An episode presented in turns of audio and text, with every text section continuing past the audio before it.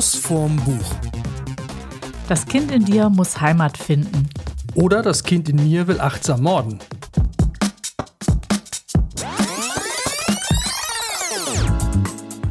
Hallo zusammen, eine neue Folge von Schuss vom Buch und heute ist es keine Kindersendung, auch wenn die äh, Einsprecher am Anfang das vermuten lassen. Aber nein, es geht heute um Achtsamkeit. Bei dir vielleicht, bei mir geht es um die Lösung aller Probleme. Und um Achtsamkeit. Nicht? Ja, weiß ich nicht. Ich kenne dein Buch ja noch nicht. Achso, ich dachte, bei dir geht es auch um, um Achtsamkeit. Geht es nicht um äh, Das Kind in mir will Heimat finden von Stefanie Stahl, ist nicht äh, zum Thema Achtsamkeit. Ähm, ja, vielleicht ein Stück weit schon. Ähm, nee, es geht aber eigentlich viel mehr darum, wie wir selbst uns wahrnehmen und wie wir die Wirklichkeit wahrnehmen. Also sie verspricht ja hier im, im äh, Untertitel der Schlüssel zur Lösung fast aller Probleme. Fast ist insofern ein bisschen eingegrenzt, weil sie sagt, wenn du jetzt einen Schicksalsschlag hattest oder wirklich was ganz Schreckliches passiert ist, dann ähm, hilft dir das Buch vielleicht partiell weiter, aber kann deine Probleme im Prinzip so nicht lösen. Aber sonst ist es für alle Leute interessant, die ähm, glückliche Beziehungen durch Urvertrauen haben möchten oder einfach, glaube ich, mehr ähm, sich selber und äh, ihre Reaktionen auf manche Dinge verstehen möchten und vielleicht auch aus ähm, Gewohnheiten, die man so schon wahrscheinlich seit seiner Kindheit hat, ablegen möchte. Ja. Okay, ich habe da dafür mitgebracht ähm, Carsten Dusse, das Kind in mir will achtsam morden. Einfach weil der Titel so schön ähnlich ist, habe ich gedacht, ich bringe das mal mit. Und deswegen komme ich auf Achtsamkeit. Er redet nämlich auch die ganze Zeit von dem Kind in sich. Also der Protagonist in meinem Buch ähm, geht zu so einem Achtsamkeitstrainer, der ganz viel ähm, mit dem inneren Kind arbeitet. Deswegen dachte ich, dass es äh, vielleicht sogar sehr ähnlich sein könnte. Ich glaube, das ist auch sehr ähnlich, weil sie arbeitet nämlich auch mit einem neuen wirksamen Ansatz zum inneren Kind. Also sie hat gleich sogar zwei innere Kinder. Sie hat ein Schattenkind und ein Sonnenkind. Da würde ich aber nachher mal noch genauer drauf eingehen. Nee, dann leg du doch einfach mal los, weil ich glaube, äh, dass ich dann mit meinem Kollegen, der hat nämlich auch, also dieser, das ist wieder so, so äh, Matruschka-mäßig, äh, aber darf man gar nicht mehr sagen heutzutage, ne? Obwohl es ja auch eine Netflix-Serie gibt, die so heißt ähm, wo ein Jochen Breitner, Joachim Breitner, ein Buch geschrieben oder mehrere Bücher zum Thema äh, Achtsamkeit geschrieben hat. Also so, so, Sachen wie Entschleunigt auf der Überholspur, Achtsamkeit für Führungskräfte. Und äh, das sind immer die Kapitelvorsätze äh, oder Joschka Breitner, das innere Wunschkind und so. Und das ist halt ein, ein Achtsamkeitstrainer mit verschiedenen Büchern und zu dem geht mein Protagonist immer. Und ist es so ein bisschen Buch im Buch oder wie? Ja, genau. Also der Typ hat halt viele Bücher geschrieben und jedes Kapitel fängt halt mit einem Zitat aus einem dieser fiktiven Bücher an. Und da geht es halt immer um irgendwas mit dem inneren Kind und der Protagonist, also mein Protagonist, äh, was der genau macht, dann auch später, aber äh, er behandelt, es geht ganz viel um sein inneres Kind und wie er damit arbeitet, um seine Probleme zu lösen. Das wird jetzt eine ganz krasse Herausforderung, diese Folge, weil wir jetzt einmal so ein äh, Sachbuch, das seit 100 Jahren quasi gefühlt auf äh, Nummer 1 ist. Gefühlt, also achtsam. Ja, total achtsam. Mm. Ähm, ich wollte jetzt, eigentlich hätten wir mit so einer kleinen Meditation starten müssen, oder?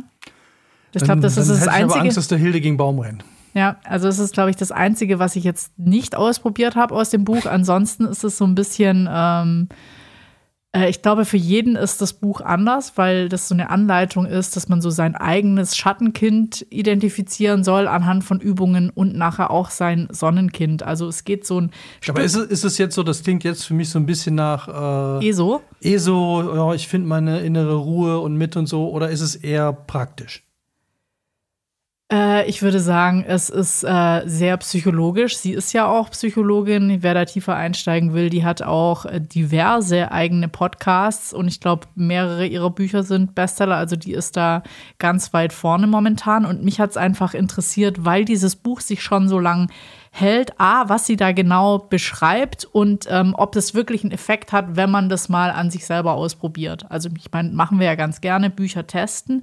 Und ähm, vielleicht erzähle ich jetzt mal so, es ist ja sehr, sehr umfangreich. Man kann es auch wirklich nicht in einem Busch durchlesen. Man muss ja immer so ein bisschen sich selber hinterfragen und äh, Übungen machen. Das also meiner heißt, redet immer mit seinem inneren Kind. Macht, macht sie das auch? Also muss man das dann auch machen, so nach den Kapiteln? Ja, ja, so ähnlich. Also, okay, ja.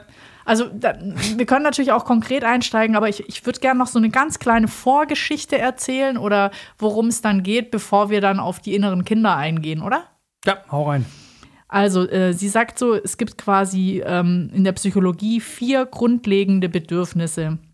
Das ist einmal die Bindung, das ist die Autonomie und Kontrolle, das ist die Lustbefriedigung oder Unlustvermeidung, wobei ich das schon großartig fand, diese Gegenbegriffe, weil für mich war Lustbefriedigung und Unlustvermeidung eigentlich immer so ein bisschen was Unterschiedliches.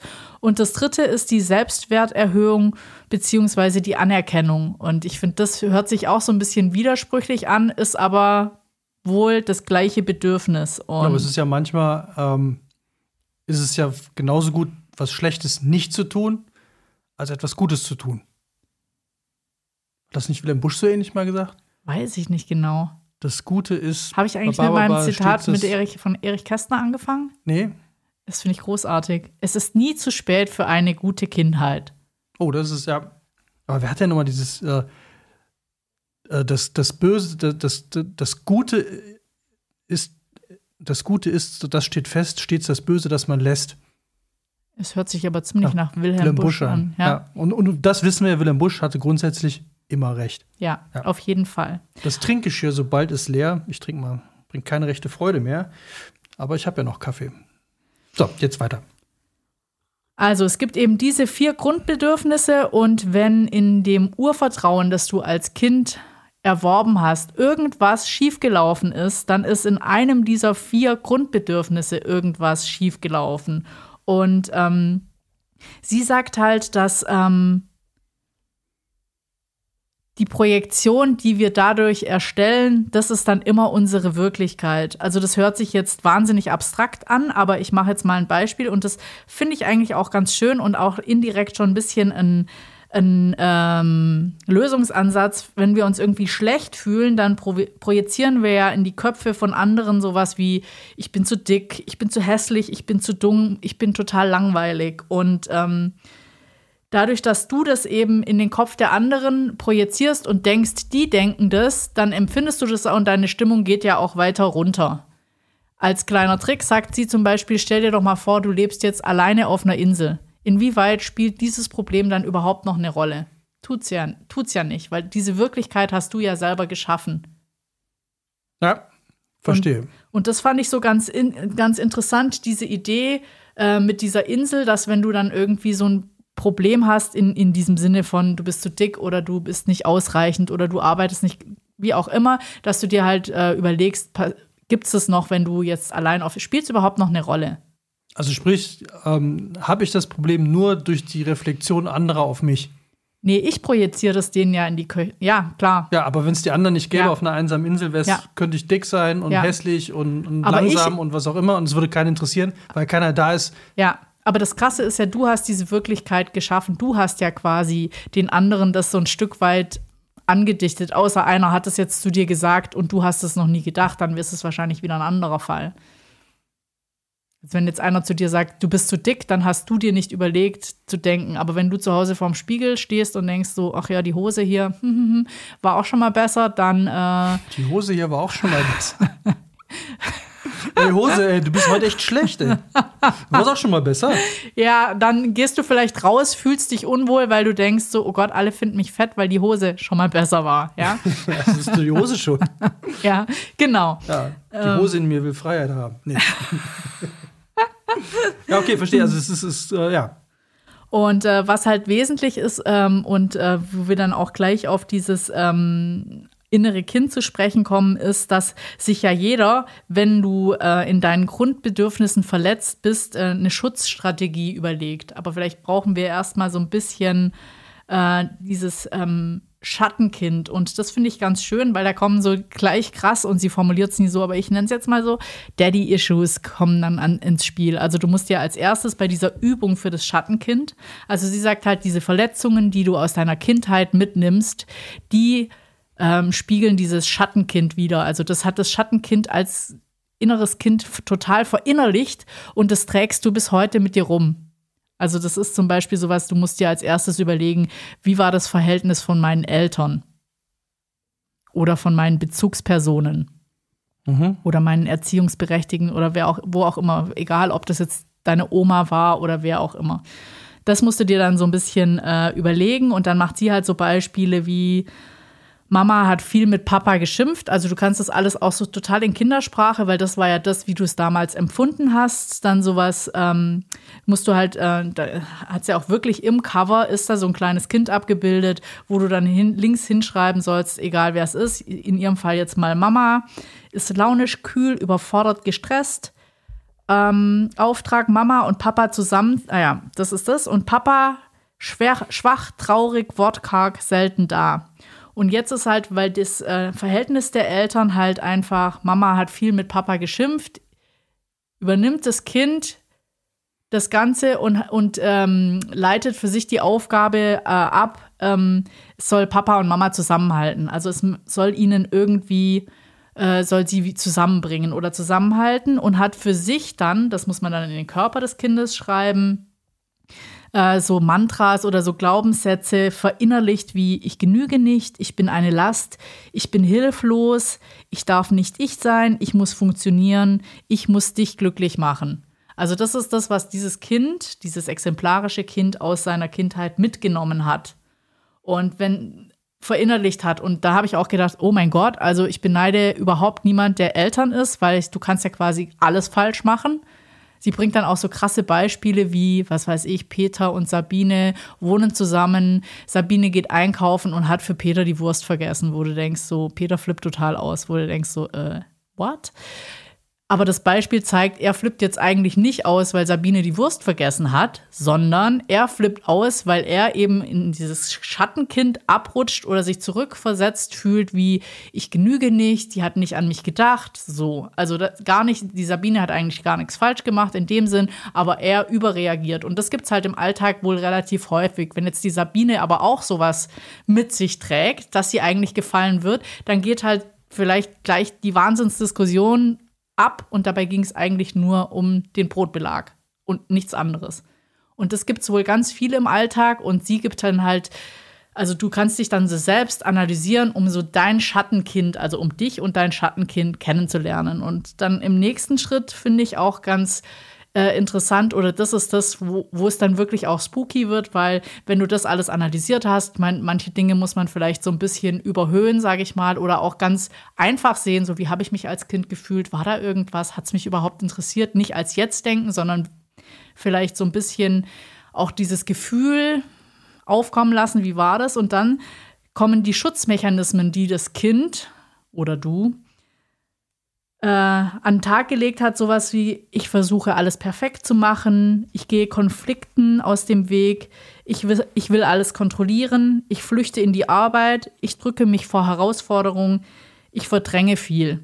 Also das ist die Reaktion auf das, was deine Eltern und das nimmst du eben mit und das, ich will nicht sagen, das haftet halt an dir.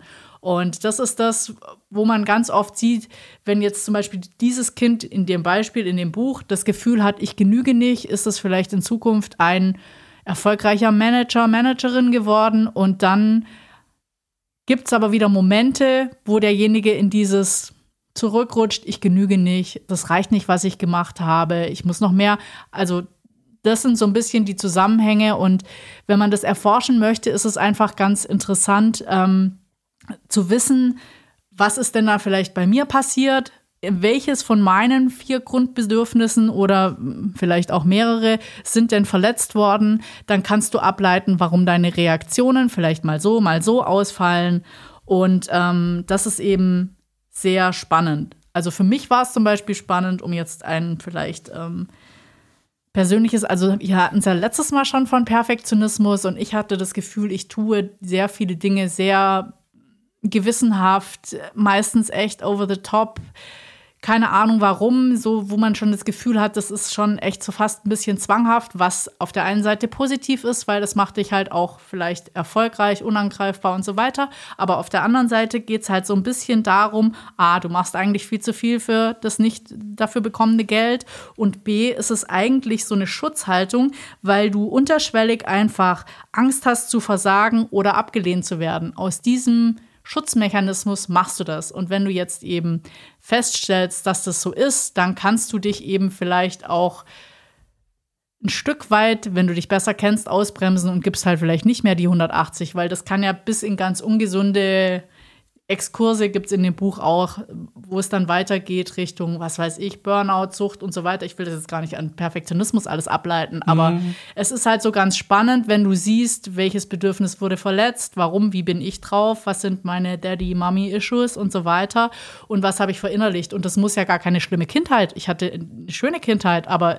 es bleibt halt, glaube ich, immer was hängen oder auf der Strecke, aus welchen Gründen auch immer. Kann ja nur sein, deine Eltern hatten nicht genug Zeit für dich oder das ist ja auch nicht böse gemeint und kein Vorwurf. Und ich glaube, das finde ich das ganz Spannende an dem Buch und eine ganz große Diskussion.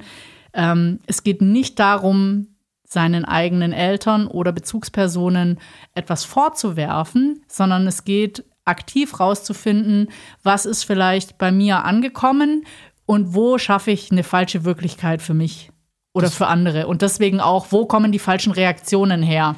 Das finde ich ja immer am alleranstrengendsten, wenn mir 40-Jährige ernsthaft erzählen, dass irgendwas in ihrem Leben, also denen es gut geht, dass irgendwas in ihrem Leben Schuld der Eltern ist.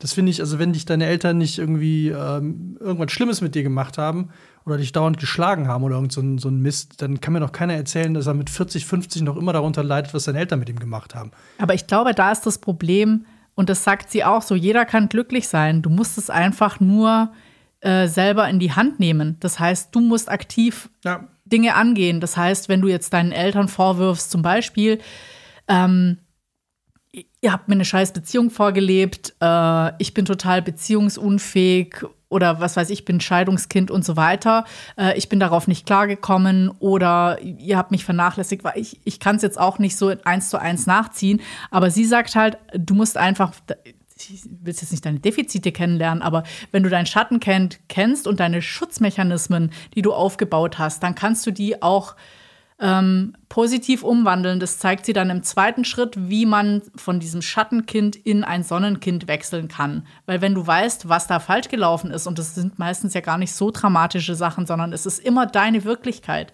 Das ist die Projektion, die du daraus gezogen hast und die du eben bis heute und die taucht immer wieder auf. Und deswegen sind ja viele so, ist die Kindheit ja so wichtig, weil man sich ja noch mit 40, 50, 60 einfach darauf bezieht. Und wenn du das aber, ich sag mal, neutralisieren oder neu programmieren kannst, sie sagt halt, du kannst viele Dinge einfach überschreiben. Aber um sie zu überschreiben, musst du halt erstmal überlegen, Wissen, was, was, ist, ja. was ist der Fehler, was möchte ich. Ähm, was möchte ich besser machen oder was möchte ich erkennen als Schu was ist der Schutzmechanismus, der vielleicht volles Handicap, weil ich meine, es gibt viele, ich würde mal sagen, beziehungsunfähige Menschen.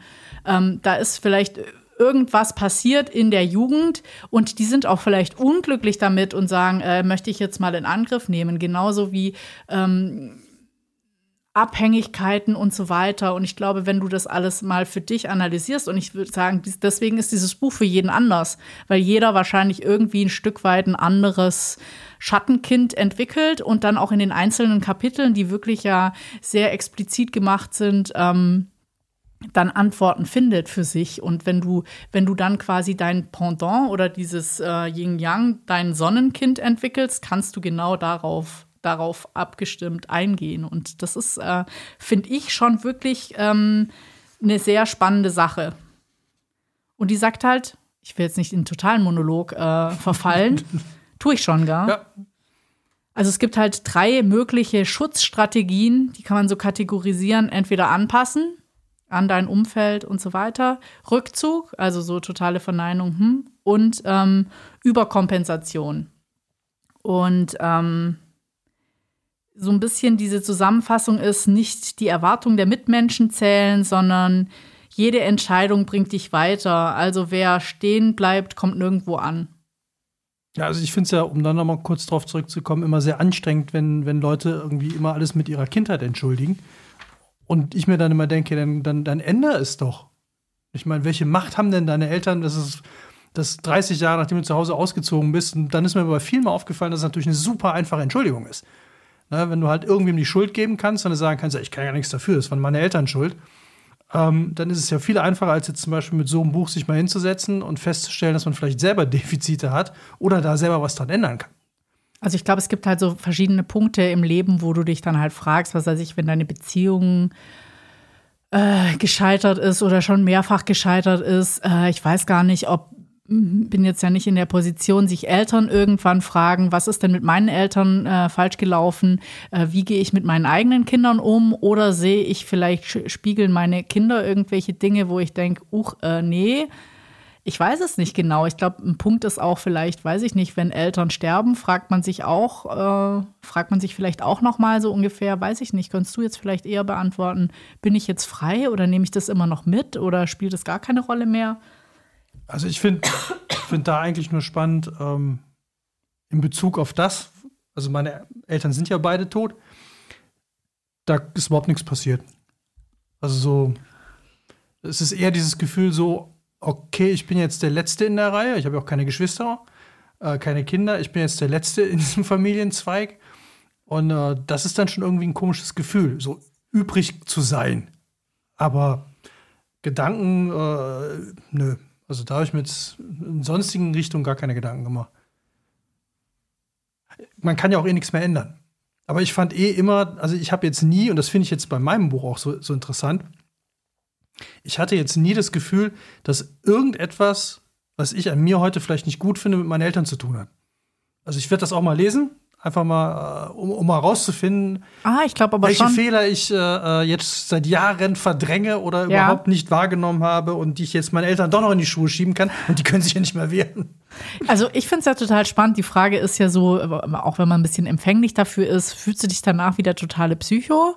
Äh, ich würde sagen, nein. Was ich interessant fand, war, dass einem vielleicht auch so ein paar Sachen, ähm, die man jetzt, ich will nicht sagen, es gibt auch Sachen, die man gar nicht negativ wahrnimmt, die dann vielleicht gar nicht so positiv sind, also die man dann zumindest mal ähm, realisiert und auch vielleicht ein bisschen anders einordnen kann, wie man reagiert. Und ich glaube, so in manchen Dingen, wir haben ja auch schon ein paar Bücher gehabt, was weiß ich, sowas, wie man gut verhandelt, ähm, wie bleibt man auf Augenhöhe, was gibt es denn da für Tricks? Und da gibt die auch wirklich tolle Tipps, eben einfach so, wenn du eben Probleme hast äh, in gewissen Situationen, dass du mal einen Perspektivwechsel machst und nicht nur, und zwar einen dreifachen. Und das fand ich extrem spannend. Einfach, wenn du jetzt zum Beispiel, dein Chef legt dir die ganze Zeit super viel Arbeit auf den Tisch und du weißt gar nicht, wie du das kommunizieren sollst, ja, dann kannst du das mal aus deiner Perspektive angucken die so, ah, scheiße, er legt mir schon wieder ganz viel auf den Tisch aus der Perspektive des Chefs, der vielleicht denkt so, ja, dann muss ich es ja nicht machen oder der oder die macht es super ordentlich, lala. Und dann kannst du es mal aus der Außensicht angucken und dann eben schauen, wie du auf diese Augenhöhe kommst. Und ähm, ich fand so, äh, bei ihr fand ich es total äh, spannend, weil äh, wenn der Chef dir ganz viel hinlegt, dann kannst du vielleicht auch abrutschen in dieses Schattenkind. Und das Schattenkind ist ja immer, sag ich mal, die kindliche oder die Perspektive von unten, weil da ist der Chef die krasse Autorität, anstatt dich selber hochzuleveln und zu sagen, ich bin der Mitarbeiter nicht, ich habe Rechte. Aber das finde ich eigentlich extrem spannend, dass du immer versuchst, die Augenhöhe zu halten. Und wenn du auch wenn du merkst in deinen Reaktionen, auch wenn es wieder um die Wurst oder den Belag geht, wenn du merkst, du rutscht ab in dieses Schattenkind, dass du dann eben, äh, sie nennt es Ertappen und Umschalten. Und sie sagt, das ist irgendwie äh, Königin aller Selbsthilfemaßnahmen, also dieses Ertappen und Umschalten, dass du einfach dich nicht wieder da reinziehen lässt, dass du, wenn du vielleicht dieses, was weiß ich, wie bei ihr, dieses äh, Kind hast, so ich genüge nicht, dass du dann einfach in diese Bittsteller oder was auch immer. Ich glaube, das ist auch ganz wichtig, wenn du wenn du Verhandlungs, äh, wenn du äh, Gehaltsverhandlungen führst und so weiter, das eben, die gibt dann einfach so ein paar Tipps, wie du dein Selbstwertgefühl oder dein Sonnenkind so weit stärken kannst, dass du eben ähm, aus dieser Augenhöhenposition kommst und nicht so, bitte, bitte, ich will mehr Geld und ich muss es doch jetzt wert sein, als würdest du um Taschengeld betteln, ja. Also ich glaube, dass es in ganz vielen Bereichen sehr spannend ist. Also du musst jetzt nicht die totale Psychoanalyse deswegen durchführen, aber ich glaube, es, es gibt ein paar ganz gute Tipps, Tipps, wie man eben auch mit diesem, zum Beispiel ein, ein Beispiel für den Perspektivwechsel ist, sagt sie, ähm, nur um es mal praktisch zu machen, sie saß im äh, 4D-Kino und zwar auf so einem Stuhl und du hast so eine Schlittenfahrt miterlebt und weil 4D war, dann hat halt irgendwie quasi dieser Stuhl mitvibriert und du hast mit dieser 3D-Brille das Gefühl gehabt, du bist in diesem ganzen Ding. Und wenn du jetzt in dem ähm, Feld, in der Feldperspektive bist, sitzt du in diesem Schlitten. Wenn du aber in der Beobachterperspektive bist, sitzt du nur im Kino. Und so kann man sich halt einfach so ertappen und umschalten. Und sie sagt, das ist halt das, was du mit diesem Buch lernst. Und das finde ich schon sehr spannend. Also ich habe es jetzt nicht so intensiv praktiziert, aber äh, als ich vorher das mir noch mal kurz angeguckt habe, was ich mir so markiert habe im Buch, dachte ich mir, oh, ich muss es, glaube ich, noch mal lesen, weil es, es gibt wirklich ein paar richtig, richtig gute Tipps. Perspektivwechsel finde ich übrigens auch mal ein sehr gutes Thema. Ja. Dass Leute, äh, ich finde es ja immer so spannend, dass äh, wenn Leute einem was aufdrücken und dann aber eigentlich immer nur von, von sich reden. Also ich möchte gerne, dass du jetzt meine Entschuldigung annimmst. Ich möchte gerne, dass du etwas änderst, wo es dann nie darum geht, was, was der andere denn eigentlich will. Sondern eigentlich nur, man will sich selber wieder gut fühlen bei vielen Sachen. Dann schiebt man das alles rüber. Äh, aber ich glaube, das Buch, die Reihenfolge ist ganz klar. Man muss erst dein Buch lesen und dann hat man die praktische Anwendung direkt in meinem Buch. Oder noch mehr Spaß in deinem? Äh, ja, weil ganz viel Zeug von dem, was du jetzt erzählt hast, äh, äh, passt auf meinen Protagonisten. Also das Buch heißt ja Das Kind in mir will achtsam morden. Und ich lese einfach mal den ersten, die ersten drei Sätze vor, weil ich fand die schon super. Und das Buch war auch ganz durchgehend so. Der massige Russe wirkte fast wie ein verschrecktes Kind, als er in den Kofferraum seines eigenen Wagens kletterte. Und gleich sehe ich Dragan, fragte mich Boris. Gleich siehst du Dragan, beruhigte ich ihn. Im Einklang mit mir selbst schloss ich den Kofferraum. Wertungsfrei und liebevoll. Achtsam eben. Ich setzte mich hinter das Steuer von Boris Auto und startete den Motor. Ich war zufrieden, auch wenn ich gelogen hatte. Boris würde Dragan nie wiedersehen. Jedenfalls nicht in diesem Leben. Denn Dragan war seit einer Woche tot. so, das ist jetzt schon das Reinkommen. Das Interessante daran, es gibt wohl äh, ein oder zwei Bücher auch noch, die davor oder mindestens eins, was davor spielt. Äh, das habe ich jetzt nicht gelesen. Ähm, der Protagonist ist ein äh, ähm, Anwalt, der für die Mafia arbeitet und auch mit körperlicher Gewalt früher und äh, Mord und Totschlag einige Probleme gelöst hat und jetzt beschlossen hat, es nicht mehr zu machen. Und deswegen geht er zu einem Achtsamkeitstrainer, um, um halt, wie er gerade sagt, liebevoll und achtsam den Kofferraum dann zu schließen. Ähm, kleiner Spoiler, also äh, der Boris, der da hinten einsteigt, da geht es ganz, ganz, also eigentlich entstehen fast alle Probleme in diesem Buch daraus äh, für die Protagonisten, dass er ihn nicht umbringt. Ähm, das geht auch, das sagt er auch schon auf der ersten Seite weiter unten und das halten sie auch ähm, sehr, sehr, sehr, sehr, sehr lange durch. Ich verrate nicht, ob sie es bis zum Ende durchhalten. Also wirklich, es ist ein, äh, es ist ein unerwartetes, sehr unerwartetes Ende, was diese Boris-Geschichte angeht. Aber es ist eigentlich, muss man vielleicht dazu sagen, für die, die diese Reihe nicht kennen, ist es ein Krimi. Es ist ein Krimi, genau. Also steht zwar Roman drauf, es ist auch eher ein Roman und ich habe, ich habe ein bisschen das Gefühl, also der Kollege, der das geschrieben hat hier, ist Rechtsanwalt und seit Jahren als Autor für verschiedene Fernsehformate tätig. Und das Ding ist, wenn du dieses Buch liest, du hast die deutsche Besetzung die ganze Zeit im Kopf. Der Hauptdarsteller ist ganz klar äh, Eli Elijah Mbarak. Heißt der so? Ja, ne? Elias, Elias Barak. Ja, ne? Also Barek. der Fuck you Goethe-Lehrer Ja. ist ganz klar hier der Hauptprotagonist. Äh, und alles, was man so an deutschen Schauspielern um ihn rum im Kopf hat, man wird sie beim Lesen sofort erkennen. Also ich hatte die, meine Besetzung war klar. Und ist es schon verfilmt? Nee, wahrscheinlich nicht, oder? Ich glaube, es ist relativ neu. Ähm, also ich wüsste jetzt noch nichts von der Verfilmung, habe mir aber sofort gedacht, also es ist von 2020, habe mir sofort gedacht, ähm, muss ich gucken, ob es eine gibt, äh, weil es, es ist einfach saulustig.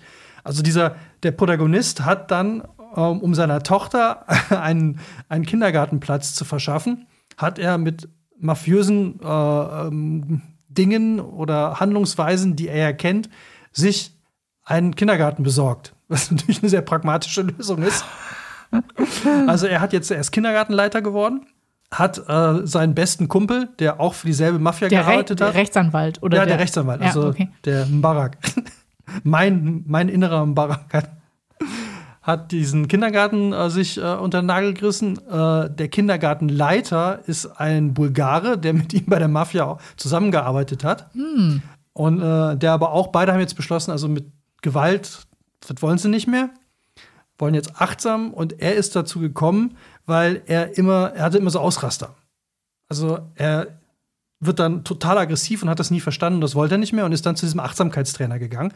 Und der hat ihn mit seinem inneren Kind konfrontiert. Deswegen, alles, was du gerade erzählt hast, passt super hier hin, weil der nämlich zum ersten festgestellt hat, äh, es geht ganz krass darum, dass seine Wünsche nie beachtet worden sind als Kind. Das sind so Kleinigkeiten wie, sein Vater hat ihm den Roller, den er, der ihm geschenkt wurde, weggenommen.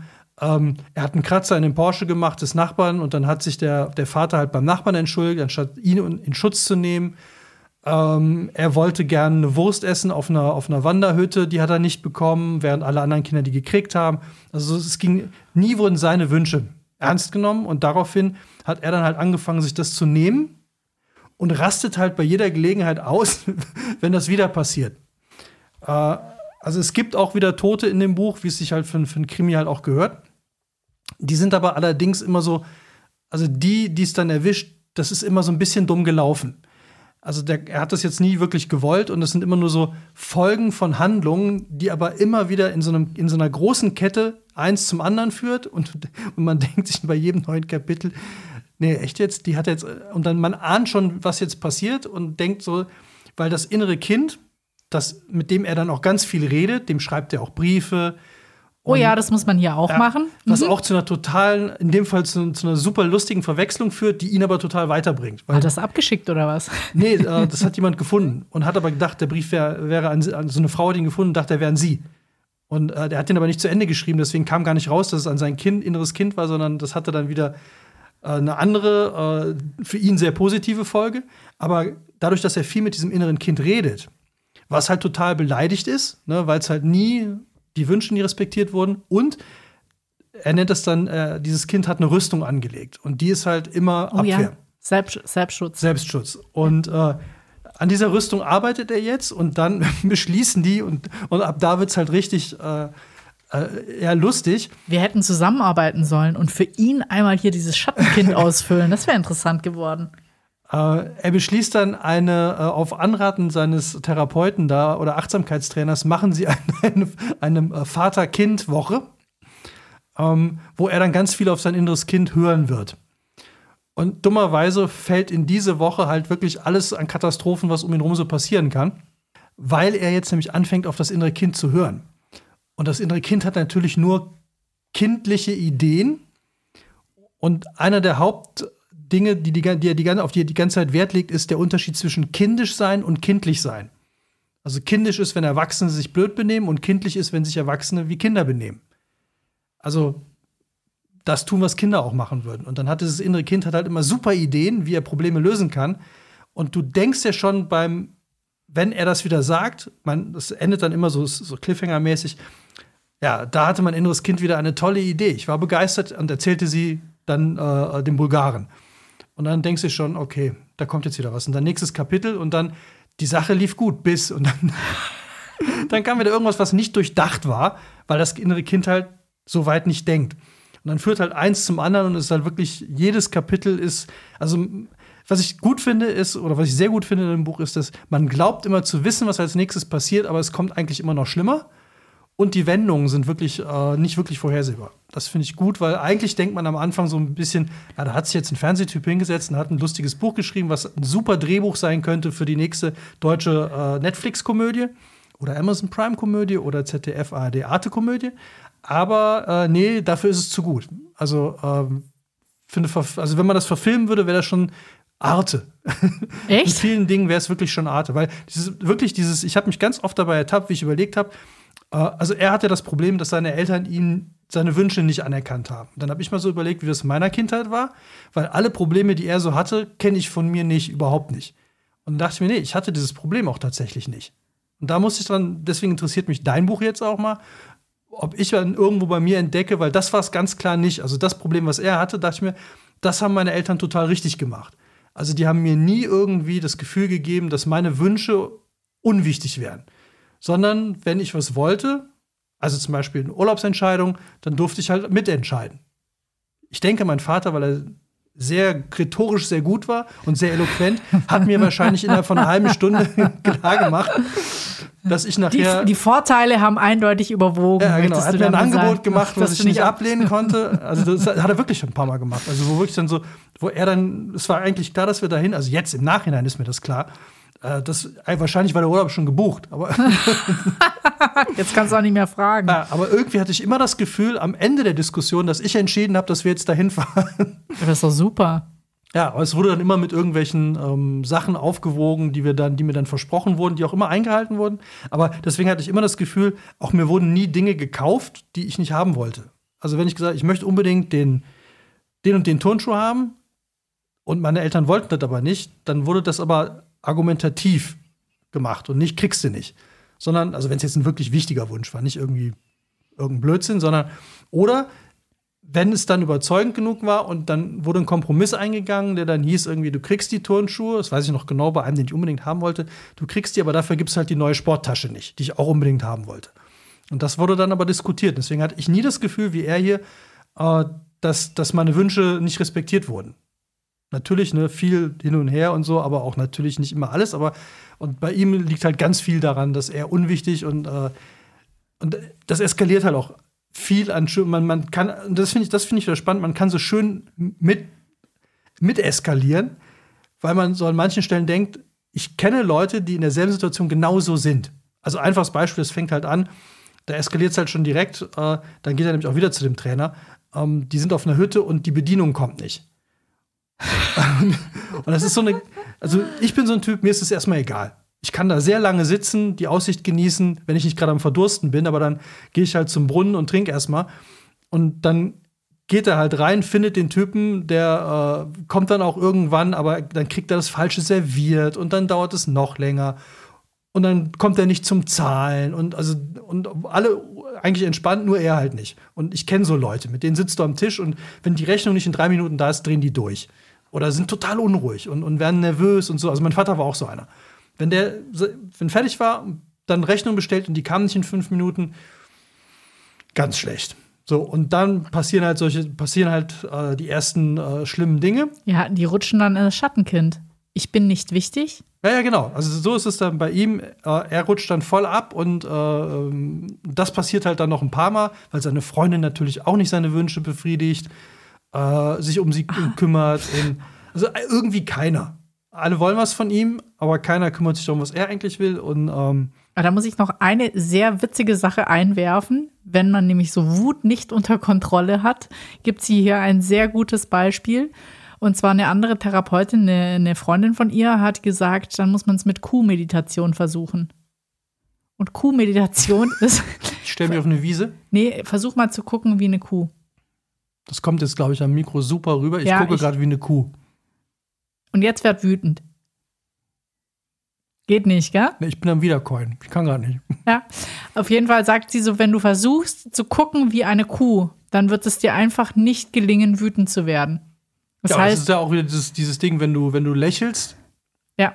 bist du besser drauf. Also das wirkt ja. Ja, also das manifestiert sich quasi im Körper. Und wenn du äh, eben guckst wie eine Kuh, weil sie sagt so, natürlich gibt es so äh, diesen Impuls oder Leute, die dann vielleicht noch schneller reagieren. Also sagt, es gibt immer eine Sekunde, eine Millisekunde, in der du dich entscheiden kannst. Und es ist wahrscheinlich auch trainierbar. Dann sollst du einfach mal gucken wie eine Kuh und dann ist es auch nichts mehr mit der Wut. Ich glaube, da hat er auch irgendwie von seinem Achtsamkeitstrainer ein paar Sachen mitgekriegt. Kuhmeditation war es, glaube ich, nicht, aber. ich glaube auch, das ist nichts Offizielles. Ich, ich finde aber die Idee, also der Gedanke, den finde ich schon wieder gut, dass ganz viele Leute, von denen man eigentlich im Alltag, denen man begegnet, denkt, die gucken doof die versuchen nur gerade nicht sauer zu werden. Ja, die sind mitten in einer Kuhmeditation. Die sind, ja, die sind gerade in einer. Also eigentlich, die Städte sind voll, aber gut, ist ja ein Bestseller, ne? Ja. Also haben vielleicht genug gelesen und. Du meinst, es sind ganz viele Leute am Start, die das machen. Ja, die sitzen, eigentlich ja. sind die sauer. Kommt, glaube ich, aus. Äh, ja. Aus dem Allgäu. Keine Ahnung. Kuhmeditation. Fände ich aber authentischer noch auf einer Wiese. Also, wem würdest du dein Buch empfehlen? Wer soll es lesen? Also äh, ich will noch ein, äh, was ich ja, erstmal, wer wird's, wem, wem würdest du empfehlen? Äh, ist, ich, kann, ist, ich finde, dieses Buch kann man einfach absolut jedem empfehlen. Ich meine, jeder hatte eine Kindheit und äh, sie sagt, sie hat ja selber eine gehabt und sagt, die war glücklich, aber es ist ja keiner frei von Fehlern, weil meine größte Erkenntnis war einfach, dass es immer, dass deine eigene Wirklichkeit ja eine einfach eine Projektion ist. Und was ich auch interessant finde, ist, äh, früher ist die Wissenschaft davon ausgegangen, dass Kinder quasi als unbeschriebenes Blatt auf die Welt gekommen sind. Und jetzt sagt aber die Wissenschaft, dass aufgrund von Genetik und so weiter man ja schon auch äh, bezüglich Intelligenz und ähm Aber ist es denn nicht dann so, weil ich störe mich immer so ein bisschen an dem Wort Fehler. Das schreckt vielleicht auch ein paar Leute ab. Ist es denn nicht eher so, dass man wie Fehler? Habe ich Fehler gesagt? Ja, dass man Fehler abstellt und so. Also es klingt immer, finde ich jetzt alles so ein bisschen so, als hätte man, würde man was falsch machen oder als würde es nur darum gehen, Defizite zu, zu ändern. Aber ist es denn nicht auch so, dass man, also so hatte ich immer das Gefühl bei ihm hier, obwohl es natürlich auch um krasses Defizit geht bei ihm, aber das, um sich besser zu verstehen, warum man manchmal so und so ist? Ja, das, das schon. Also ich glaube, jeder, der es wahrscheinlich äh, aus, äh, aus der, in der Buchhandlung aus der Sachbuchecke holt, der möchte sich besser verstehen. Und das tut man danach sicherlich auch. Es kann ja auch so sein, das müssen ja, können ja auch so Sachen sein wie so, warum macht mich das nervös, dass ich auf den Kellner warten muss? Also es ist ja jetzt nicht unbedingt äh, äh was Schlechtes, nur wenn es mich stört, ist es ja schlecht. Und wenn ich dann weiß, wo es herkommt? Also ich würde mal sagen, äh, das ist erst schlecht, wenn du den Kellner anschnauzt oder laut Umbringe. beschimpft, umbringst, Ups, irgendwie sowas. Spoiler. Und dann würdest du auch sagen, ja, äh, vielleicht ist das nicht das normale Verhalten, normal auch immer in Anführungszeichen, sondern äh, zwischenmenschlicher Umgang, wie kann ich da besser werden? Oder ich meine, da ist es ja jetzt noch nicht mal unbedingt so, dass du äh, die Augenhöhe verlierst. Ich glaube, da äh, es ist fast schon wie eine Trotzreaktion. Also ich glaube, das ist einfach so, wenn du das Bedürfnis hast, in deinem Leben was zu ändern oder Dinge besser zu verstehen. Ich sage ja gar nicht, dass es sich hier um Fehler handelt, sondern einfach um äh, Reaktionen, die dann vielleicht auch auf Probleme stoßen. Sowas wie, warum bin ich beziehungsunfähig, warum finde ich keinen neuen Partner und so weiter. Also so Dinge, die dich unglücklich machen, wenn du da einfach mal gucken willst, was ist in meinem Verhalten, in meinem zwischenmenschlichen Verhalten vielleicht. Und finde, hast du jetzt so. beim Lesen auch Sachen gefunden, wo du vorher jetzt nicht drauf gekommen wärst, dass das irgendwie äh, ja, ein Problem ist? Also sowas finde ich ja immer spannend, dass du, du denkst okay, das mach, stimmt, das mache ich auch. Ist mir aber vorher gar nicht aufgefallen. Ja, doch, äh, wir sind schon, also ich meine, ich kenne ein paar Sachen und war mir auch nicht äh, bewusst, warum ich äh, das mache. Und äh, da kann man schon auch Dinge erkennen, warum das so ist. Und ähm, natürlich kann, ich dachte immer, Empathie wäre was super Geiles, ja. Ich dachte immer so, ich bin total gesegnet, ich bin Empath, ja, aber ist gar nicht so.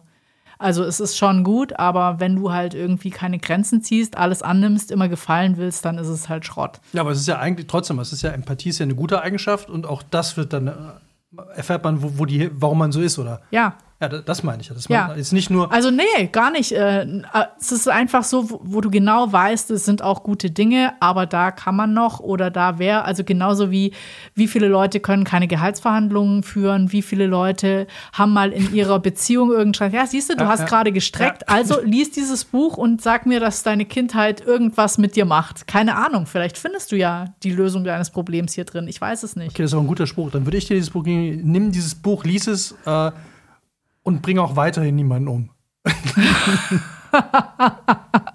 also wir können ja tauschen, vielleicht sollten wir dann noch mal aus der anderen Perspektive, dem Perspektivwechsel. Den Perspekt ja, ja, ja, sollten wir dann noch einmal andersrum das Buch besprechen.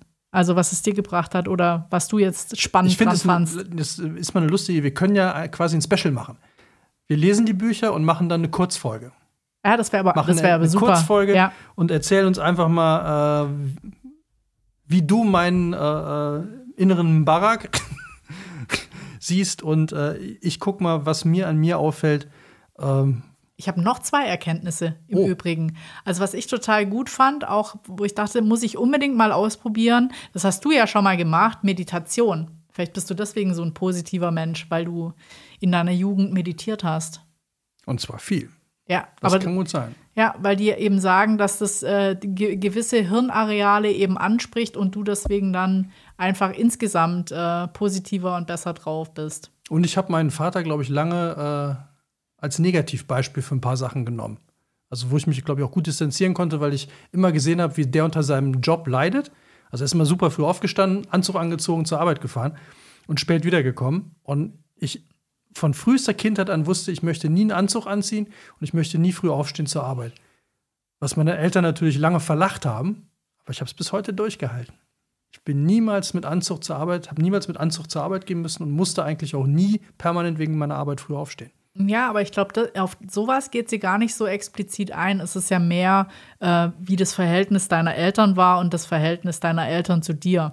Aber das ist ja so ein bisschen. Also eher so ein bisschen abgeblockt dann. Also wenn du sagst, so zum Beispiel, mein Vater war wenig da, hat sich keine Zeit genommen, keine Ahnung. Ich meine jetzt eher dieses, ich hab, dadurch, dass ich das, glaube ich, abgeblockt habe, weil ich das so negativ fand, war natürlich da auch kein großer Einfluss da.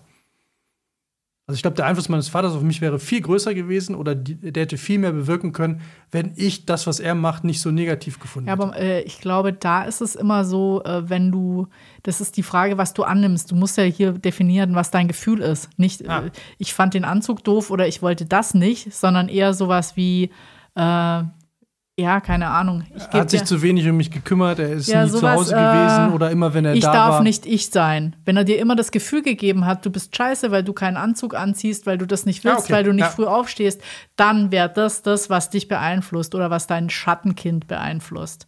Also das Verhältnis musst Okay. du dir mal, mal überlegen. Also das fand ich ganz interessant, eben das Meditation, wo ich dachte, so, das ist aber, glaube ich, so ähnlich. Ähm, das ist auch wieder diese, ähm, was sich im Körper abbildet, genauso wie wenn man lächelt, dass man dann besser drauf ist. Einfach diese Reaktionen, die das hervorruft. Äh, das würde ich gerne mal ausprobieren. Und das Zweite, ähm, das ist nicht sie, sondern sie hat nur einen anderen äh, Psychologen zitiert, ähm, einen sogenannten Arschengel.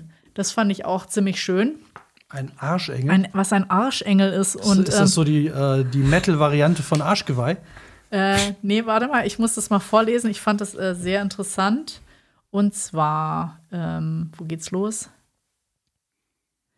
Solche Situationen lassen sich normalerweise auch nicht durch Kommunikation regeln, weil der Täter, also der Wahrnehmungsverzerrte, hier seine Projektion auflösen und sich selbst reflektieren müsste. Ist er hierzu jedoch nicht bereit, ah nee, das ist gar nicht die Definition von Arschengel. Der bekannte Psychologe Robert, also ich habe auch gelernt, man darf scheitern. Also ich bin so eben, nee, du darfst, ich darf auch enttäuschen, liebe Hörer Ja. und Hörerinnen. Vielleicht habe ich jetzt mal kurz falsches Zitat, Ja. schlecht Steht vorbereitet. übrigens so im Duden unter Arschengel, oder? Also, der bekannte Psychologe Robert Betz, den ich nicht kenne, bezeichnet sich, ich kenne eh keine Psychologen, bezeichnet sich als Arsch. Äh, Freud? Nicht, be bezeichnet sie als Arschengel. Hannibal Lecter? Ja, Andrea Nagele? jetzt hör auf. Der bekannte Psychologe Robert Betz bezeichnet sie als Arschengel, ein Ausdruck, den ich ziemlich lustig und zutreffend finde. Er besagt halt, dass sie Engel mit umgekehrten Vorzeichen sind. Sie helfen einem nicht durch ihre Güte, sondern durch ihre Schwächen besser zu uns selbst zu finden. Wenn Sie als Schutzstrategie zum Beispiel nach Harmonie streben, können Sie mit Hilfe eines Arschengels lernen, uns selbst zu können wir mit Hilfe eines Arschengels lernen, uns selbst zu behaupten. Wenn wir hingegen viel zu schnell aus der Fassung geraten, können wir in der Interaktion mit ihm trainieren, cool zu bleiben. Also suchst dir irgendwie den Arschengel, um an ihm besser zu werden. Okay, ich finde, mit diesen Worten können wir die heutige Folge aber sowas von äh, beenden. Ja, Äh, mein Wunsch an alle da draußen: ähm, findet euer inneres Kind, ja, glücklich, lest. Glückliche Beziehungen durch Urvertrauen. Das Kind in dir muss Heimat finden von Stefanie Stahl. Oder wenn ihr, was wir wahrscheinlich sehr viele, viele äh, bei uns im Freundeskreis haben, äh, irgendwelchen mafiösen Strukturen drin hängt, Auftragskiller seid oder Geldeintreiber, Oder wenn euch diese ganze Achtsamkeit einfach so ein bisschen auf den Arschengel geht, dann dann lest Carsten Dusse, das Kind in mir will achtsam morden. oder halt, ich glaube, wie ist denn der erste? Es gibt, äh, er hat doch mehrere. ja, er hat mehrere. Der erste hieß Achtsam morden am Rande der Welt. Äh, vielleicht gibt es sogar noch ein drittes, ich weiß es nicht. Äh, und Achtsam morden, tatsächlich. Also Achtsam morden, Achtsam morden am Rande der Welt und das Kind in mir will achtsam morden. Also dreimal achtsam gemordet, Ist ein Elfmeter. würde ich auch sagen. In diesem Sinne, Also findet euer inneres Kind, Ihr seid dürft- nett zu ihm, ja, ihr dürft enttäuschen. seid überhaupt nett zu allen. Ich bin so schlecht, ich habe gar nicht über das Sonnenkind gesprochen. Das, kannst, das kann ich dann ja machen in unserer Special. Wir werden auf jeden Fall, also hiermit versprochen, wir werden noch eine Kurzfolge aufnehmen, wo wir die Bücher getauscht haben und du hast es auch schon schön ausgemalt, sehe ich, ne? Ich habe das alles ausgefüllt. Ich weiß gar nicht, ob ich will, dass du das liest. Ja, ich schreibe dann drüber. Streichst durch? Nee, also Nee, ich würde dir das zu. Nein, ich, ich mach, ich mach voll den Lehrer, ich korrigiere es. Oh! Stimmt nicht, Fehler, nee, hier noch mal. Ja, aber was ich dran spannend finde, ist so, diese Aussage, du kannst Glück lernen und du musst einfach nur eine Vision von dir selber. Ich meine, du schaffst auch diese Wirklichkeit mit deinem Schattenkind. Da, da hatten, da hatten wir es aber letztes Mal von in unserer Folge zum Thema äh, 1%. ja, Äh, welcher Mensch will ich sein oder welcher Mensch würde das, was ich gerne wollen, wollen würde. wollen würde, nee, Will. welcher Mensch müsste, nee, welcher Mensch würde das, was ich gerne möchte, tun? Und wie kann ich der werden? Ja, und Also so ähnlich. würde ein Und jetzt in dieser Folge Mafia-Rechtsanwalt in diesem Fall handeln? kannst du machen. Auf jeden Ja. Fall kannst du hier das Sonnenkind für den Mafia-Rechtsanwalt oder für dich selber ausfüllen. Und dann hast du eben so Bilder, weißt du, so schöne Bilder, die dir gute Gefühle machen und so.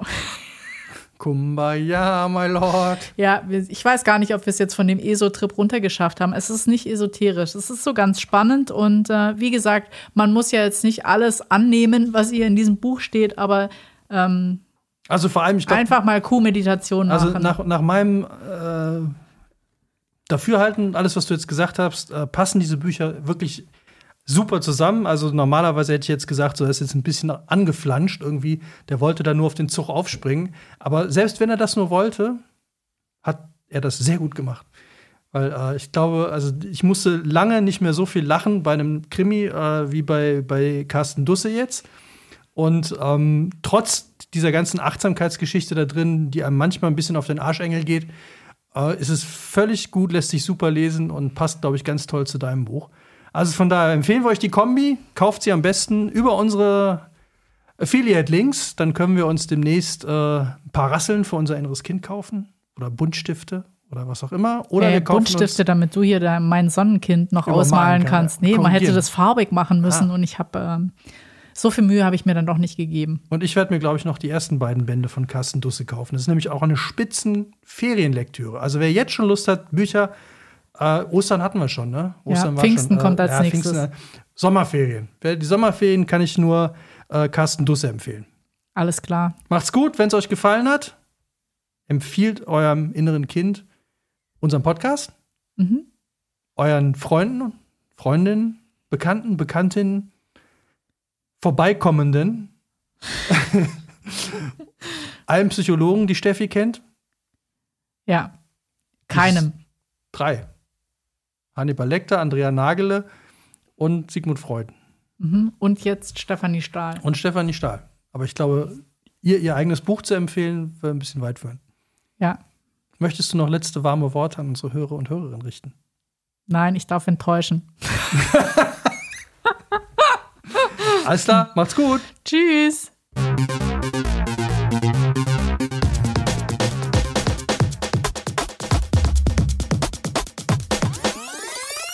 Schuss vorm Buch.